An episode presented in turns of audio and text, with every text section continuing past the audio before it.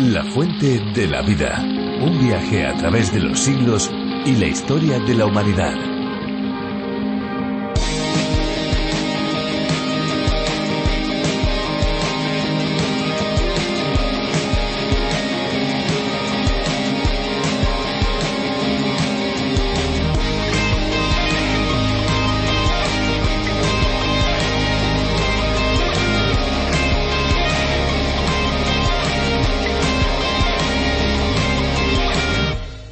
El Nilo o el Guadalquivir tienen una fauna diferente, si bien comparten ciertas características entre sí, como por ejemplo que se trata de corrientes naturales de agua que desembocan en el mar o fluyen hacia afluentes más pequeños. Dentro de la fauna de los ríos debemos indicar que no siempre son las mismas especies las que habitan los mares y los océanos, aunque algunas de ellas aprovechan las características de las corrientes o desniveles para desovar o alimentarse. Aquí estamos una vez más preparados para disfrutar de un programa especial, un programa único, diferente y a disposición de todos. Esto es La Fuente de la Vida. ¿Qué tal amigos? ¿Cómo están? ¿Cómo se encuentran? Les habla Esperanza Suárez y les doy una cordialísima bienvenida. Pues me hago la pregunta, ¿qué hace de la Biblia un libro tan especial? Sencillamente se trata de un conjunto de documentos reconocidos como la palabra de Dios porque fueron escritos por autores inspirados por el propio Creador. Son 66 libros, más de mil capítulos escritos a lo largo de varios siglos, pero con un único mensaje coherente y verdadero. La fuente de la vida proporciona un medio de aprendizaje profundo de la palabra de Dios. Está en el aire desde hace varias décadas y llega a más de 80 países con sus respectivos idiomas. Qué bueno es saber que las versiones en castellano también están alcanzando a personas de otras procedencias. Tenemos oyentes de Costa Rica, de Uruguay, de Argentina, de Ecuador, de México y hasta de Canadá. Muchísimas gracias por los mensajes que desde estos lugares nos están enviando. Vamos a descubrir la Biblia hoy un poquito más, pero antes de pasar a la reflexión, vamos a disfrutar de una canción que hemos seleccionado especialmente para ustedes.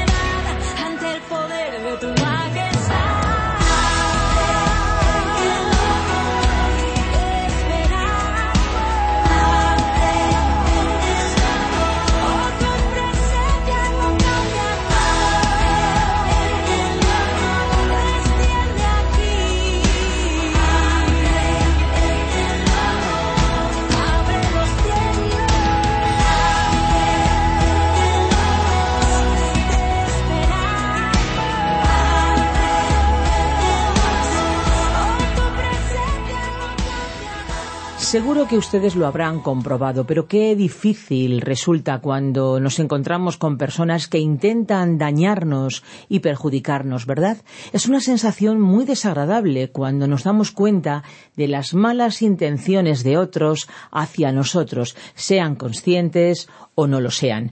Peor aún cuando eso se da debido a una traición. En la Biblia, sin embargo, podemos encontrar esperanza en medio de todo este tipo de situaciones, ya que la palabra de Dios nos muestra que Él está atento a nuestro dolor, a nuestras aflicciones y que en Dios podemos confiar aunque lo perdamos todo. A Dios nunca le perderemos porque Él nunca nos dejará. El profeta Habacuc se sentía angustiado por la amenaza que rondaba a su pueblo, y en el capítulo 1 del libro que lleva su nombre vamos a descubrir más detalles referente a esto. Pero antes de pasar a escuchar la reflexión, les facilitamos nuestro número de WhatsApp. Tomen nota 601 20 32 65 601 20 32 65. Nos vamos ya al libro de Habacuc. La fuente de la vida. Habacuc, capítulo 1, versículos 1 al 9. Continuamos hoy, amigo oyente, en nuestro estudio de este libro de Habacuc, profeta, a quien hemos llamado el Tomás del Antiguo Testamento, al hombre que tenía un signo de interrogación en su mente. Pero debemos decir que eran preguntas normales, que también surgen en la mente de las personas de nuestro tiempo y con frecuencia también en los creyentes. En el capítulo 1 examinaremos el apartado titulado La perplejidad del profeta. Leamos el primer versículo que dice lo siguiente: Profecía que el profeta Habacuc recibió en una visión. El término profecía aquí se refiere al juicio. En realidad, esta no fue la pregunta de Habacuc, sino más bien la respuesta del Señor. Así que la respuesta de Dios constituye verdaderamente la profecía del libro de Habacuc. La respuesta del Señor fue el juicio o castigo que este profeta llamó profecía, como también hicieron los otros profetas del Antiguo Testamento. El versículo dos de este capítulo uno de Habacuc nos reveló que el primer problema del profeta fue el siguiente. ¿Por qué permite Dios el mal? Leamos entonces el versículo dos que inicia un breve párrafo titulado El primer problema del profeta. ¿Hasta cuándo, oh Señor, clamaré y no oirás, y daré voces a ti a causa de la violencia y no salvarás? Habacuc en realidad estaba diciéndole a Dios que se estaba negando a responder sus oraciones. En una noche de desesperación, él clamó al ver la violencia a su alrededor, en el pueblo, y le pareció que Dios no estaba haciendo ni diciendo nada ante ese problema. Ese fue el lamento de Habacuc. Como veremos más adelante, el libro concluyó con un himno de alabanza y una nota de alegría. Amigo oyente, si usted tiene alguna pregunta, creemos que debería presentársela al Señor por medio de la oración, de la misma manera en que lo hizo el profeta. Si usted es sincero en la pregunta, seguramente recibirá una respuesta de Dios. Leamos los versículos tres y cuatro de este capítulo uno de Abacú. ¿Por qué me haces ver iniquidad y haces que vea molestia? Destrucción y violencia están delante de mí, y pleito y contienda se levantan, por lo cual la ley es debilitada y el juicio no se ajusta a la verdad. Por cuanto el impío asedia al justo, por eso sale torcida la justicia. Aquí está la gran pregunta. ¿Por qué Dios permite que continúe el mal y que aumente la iniquidad, la injusticia, el pleito, la contienda y la violencia entre su propio pueblo? Ahora, esta es una pregunta antigua y a la vez es una pregunta nueva, una pregunta que usted puede hacerse hoy. Observemos esto en detalle. Como ya hemos sugerido en la introducción que presentamos al principio de este libro, Abacú probablemente escribió en algún momento después de la época del rey Josías, el último eh, buen rey eh, del reino del sur, o de Judá. A él le siguió Joacaz, quien fue un rey malvado, cuyo reinado no duró más de tres años. Después llegó Joaquín, que reinó once años y también fue un mal rey. Su tiempo fue de desintegración, deterioro y decadencia del reino. Hubo un incumplimiento de la ley de Moisés y el pueblo se estaba alejando de Dios. La pregunta entonces era la siguiente ¿Por qué estaba Dios permitiendo aquella maldad?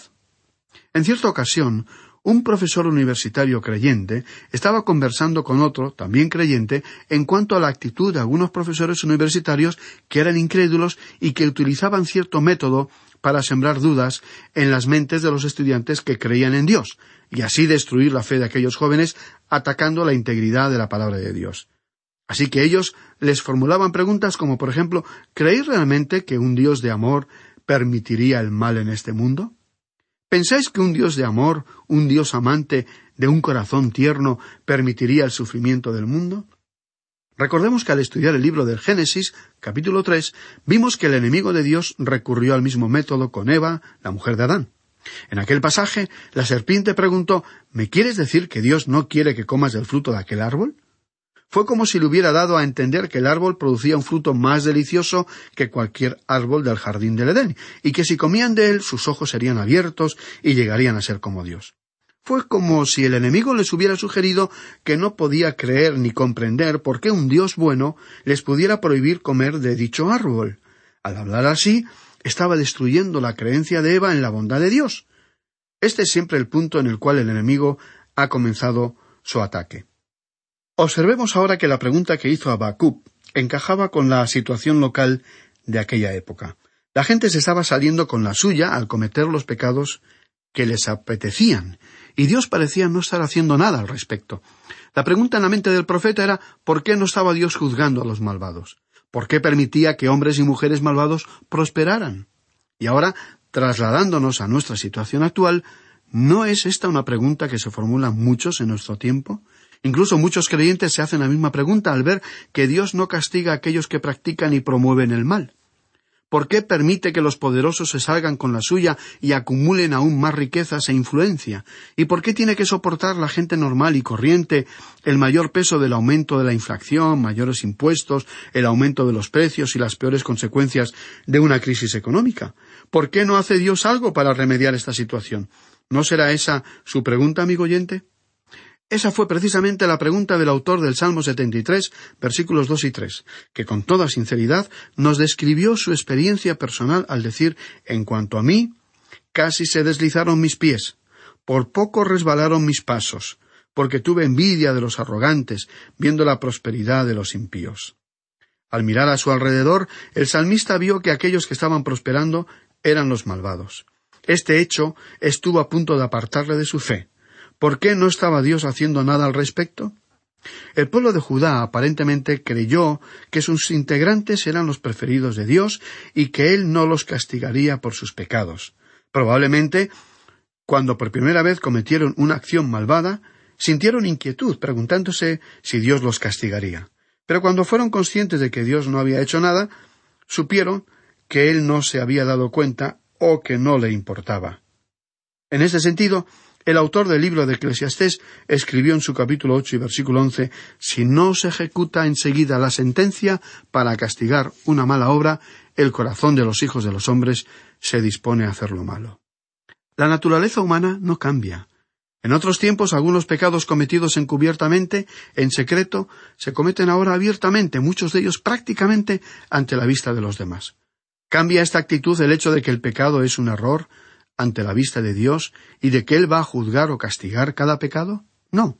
Dios no ha cambiado sus normas ni sus procedimientos, y aun cuando su ejecución de una acción contra obra malvada no se lleve a cabo rápidamente, su castigo, con el tiempo, seguramente llegará.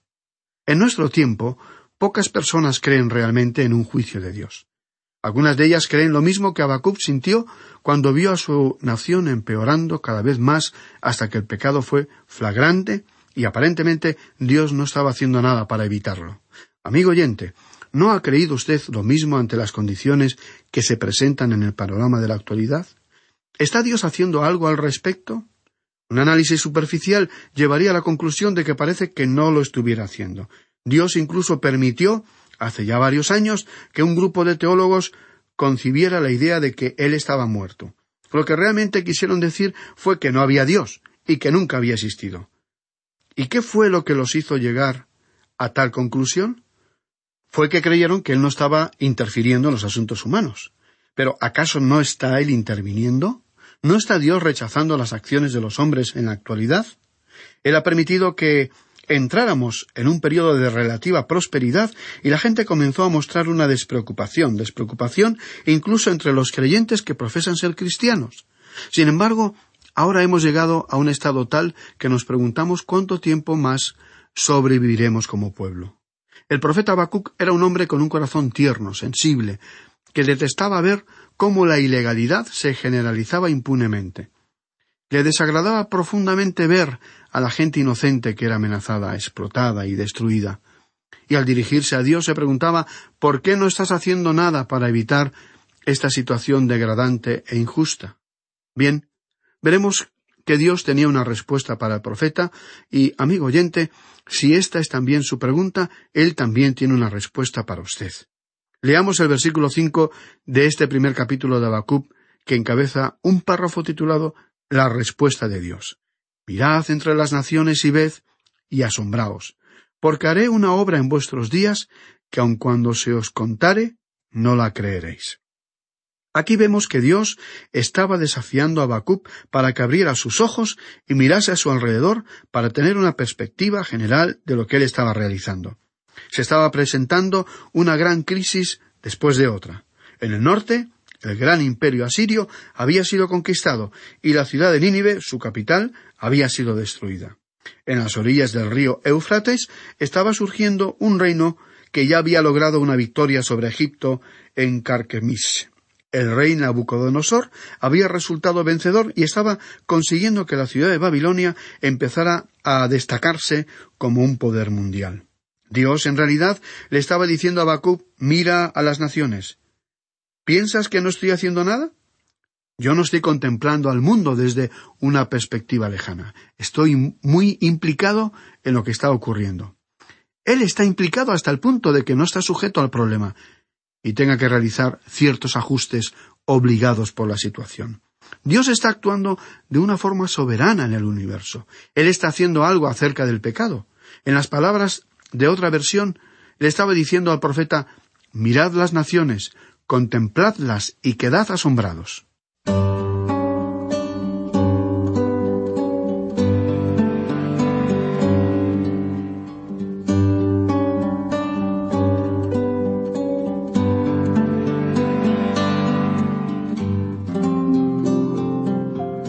continuó diciendo en el versículo cinco de este primer capítulo, porque haré una obra en vuestros días que, aun cuando se os contara, no la creeríais. Dios le estaba diciendo al profeta que cuando le dijera lo que estaba llevando a cabo, le iba a resultar difícil creerlo. En vez de no hacer nada, como tú preveías, estoy haciendo mucho.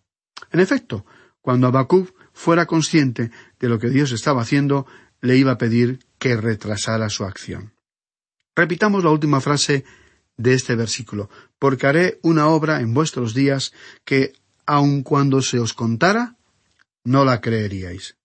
Esta frase fue citada por el apóstol Pablo en el gran sermón que pronunció en la ciudad de Antioquía de Psidia. Siempre hemos creído que este fue uno de los sermones más importantes predicado por Pablo, que sin embargo no ha sido objeto de mucha atención en nuestros días. Está registrado en el Nuevo Testamento en el libro de los Hechos, y leamos estas palabras del capítulo trece de este libro, donde el versículo treinta y ocho hasta el cuarenta y uno dicen Sabed pues esto, hermanos, que por medio de él se os anuncia perdón de pecados, y que de todo aquello que no pudisteis ser justificados por la ley de Moisés, en él es justificado todo aquel que cree. Mirad, pues, que no venga sobre vosotros lo que está dicho en los profetas. Mirad, burladores, asombraos y desapareced, porque yo hago una obra en vuestros días, obra que no creeréis si alguien os la cuenta. Como podemos ver, el apóstol Pablo estaba citando del profeta Habacuc concretamente de este capítulo 1 versículo 5. Esta cita constituyó una sorprendente aplicación de este versículo. Pablo estaba diciendo que Dios había provisto una salvación, y como Pablo dijo en otro pasaje de su obra, no lo había llevado a cabo en un rincón escondido en el momento de su crucifixión, porque judíos procedentes de todo el mundo se encontraban en la ciudad de Jerusalén para celebrar la Pascua. Ellos difundieron la noticia de que Jesús de Nazaret había muerto en una cruz y que se rumoreaba que había resucitado de los muertos. También judíos de todo el mundo se encontraban en Jerusalén para celebrar la fiesta de Pentecostés cuando el Espíritu Santo vino sobre un pequeño grupo de creyentes. Multitudes de personas fueron salvadas en aquel momento, en y en los días subsiguientes. Cuando estas noticias fueron difundidas al principio, el Imperio romano no les hizo caso, así que Pablo les estaba diciendo a sus lectores que Dios había realizado una obra en sus propios días en el lenguaje bíblico expresado en la frase de este versículo cinco obra que no creeréis si alguien os la cuenta. En nuestra generación el mundo pregunta ¿por qué no hace Dios algo acerca del problema del pecado, acerca de la maldad humana? Estimado oyente, tenemos que decir que Dios efectivamente ha hecho algo en cuanto a ese problema. Hace más de dos mil años Él entregó a su Hijo a la muerte. Él se entrometió en los asuntos de este mundo y dijo que iba a inmiscuirse otra vez en las cuestiones mundiales, aunque hoy en día el mundo en general se esfuerza por ver el lado positivo de la situación actual e intenta pasarlo bien implicándose en el pecado y la maldad. Pero lo importante es que seamos conscientes de que Dios está actuando. Así que podemos decir que la cita que el apóstol Pablo hizo de Habacuc capítulo 1 y versículo 5 fue muy acertada y oportuna. Y en los días del profeta Habacuc, Dios estaba actuando. A pesar de la ilegalidad que predominaba, de las guerras y el pecado que controlaba a aquellas naciones, Dios estaba mostrando su rechazo ante esa situación y llevando a cabo su juicio, su castigo. Ahora, Dios fue específico al señalar lo que estaba haciendo. Leamos el versículo seis de este primer capítulo del libro de Habacuc. Porque aquí yo levanto a los caldeos, nación cruel y presurosa, que camina por la anchura de la tierra para poseer las moradas ajenas. Fue como si Dios le estuviera diciendo a Habacuc, mira a tu alrededor, Allí a orillas del rey Éufrates está surgiendo una nación que se convertirá en la primera potencia mundial. Con respecto a este asunto, podemos ver que en el libro del profeta Daniel, Babilonia estaba simbolizada en la cabeza de oro de una estatua y en el león de las visiones de Daniel. Babilonia era entonces la primera nación en el desfile histórico de las naciones del mundo. También añadió este versículo la siguiente frase, que camina por la anchura de la tierra para poseer las moradas ajenas. De esta manera, Dios le estaba diciendo a Habacuc que los soldados de Babilonia les iban a arrebatar las tierras al pueblo de Judá o reino del sur. Estas predicciones le causaron al profeta un gran impacto. Y el versículo seis finalizó con la siguiente descripción Nación cruel y presurosa. Esta observación fue una descripción muy apropiada del imperio de Babilonia. Aquella nación era implacable, odiosa, e impulsiva en su avance hacia la conquista del poder mundial. En realidad, aquel ejército tomó la ciudad de Jerusalén en tres ocasiones y en la tercera los soldados la incendiaron completamente. Los babilonios se consideraban a sí mismos como una personificación de la ley. Creían ser una raza superior, la raza dominante, y no reconocían a nadie como igual o similar a ellos. Continuemos leyendo el versículo siete. Formidable es y terrible, de ella misma procede su justicia y dignidad. Observemos la frase de ella misma procede su justicia y dignidad. Es decir, que confiaban en ellos mismos. Y esa confianza los convertía en personas presuntuosas que se jactaban de sus propias fuerzas y de su justicia. Estas supuestas cualidades serían evidentes en el rey Nabucodonosor, que fue el verdadero fundador de aquel gran imperio. En el libro de Daniel leímos que Nabucodonosor sufrió una especie de demencia, egotismo, llamado histeria por la psiquiatría actual. Era una forma de psicosis maníaco-depresiva. Y llegaría el tiempo en el que ni siquiera sabría quién era. En realidad, salió de su entorno del palacio dirigiéndose al campo para comer hierba como si fuera un animal. Leamos ahora el versículo ocho de este primer capítulo de Habacuc. Sus caballos serán más ligeros que leopardos, y más feroces que lobos nocturnos, y sus jinetes se multiplicarán. Vendrán de lejos sus jinetes y volarán como águilas que se apresuran a devorar. Qué panorama el que tenemos aquí, amigo oyente. De paso, digamos que los babilonios probablemente utilizaban la caballería más que cualquier otra nación. Seguramente usted recordará que los egipcios utilizaban carros de guerra. En cuanto a los asirios, ellos construyeron los últimos modelos de carros de combate.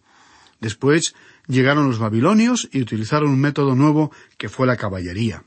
El versículo ocho continuó describiéndolos como más feroces que lobos nocturnos.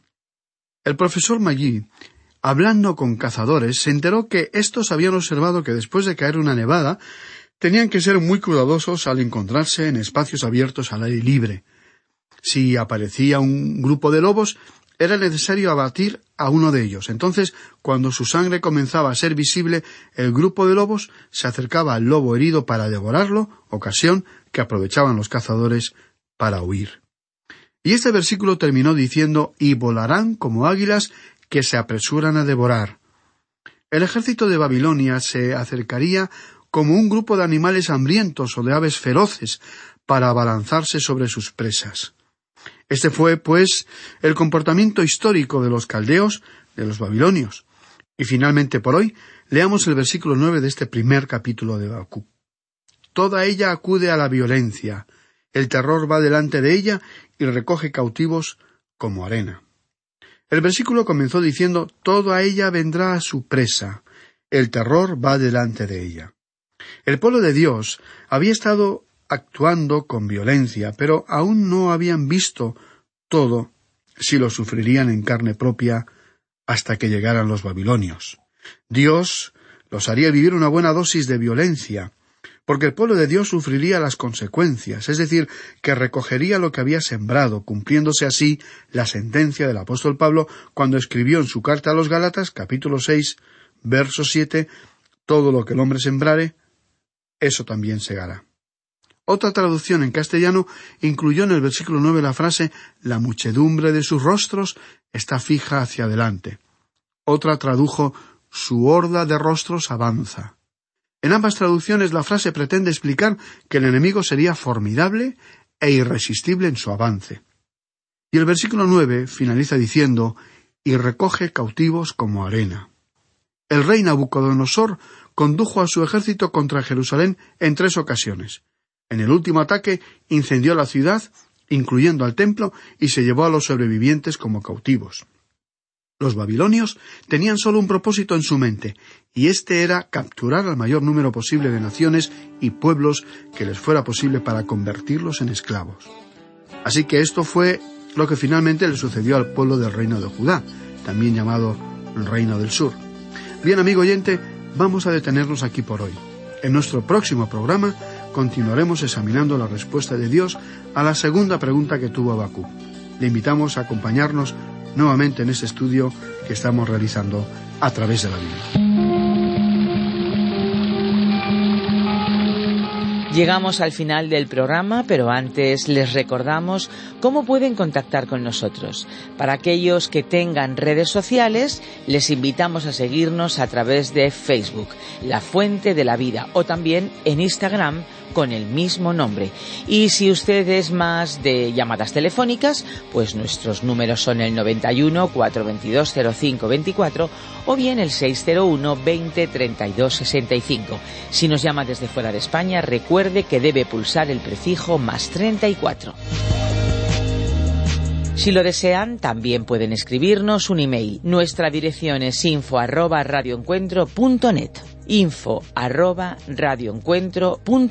Les recordamos también que pueden escucharnos por medio de nuestras aplicaciones La Fuente de la Vida, conocida también, buscada también con el nombre de A través de la Biblia y la aplicación RTM 360.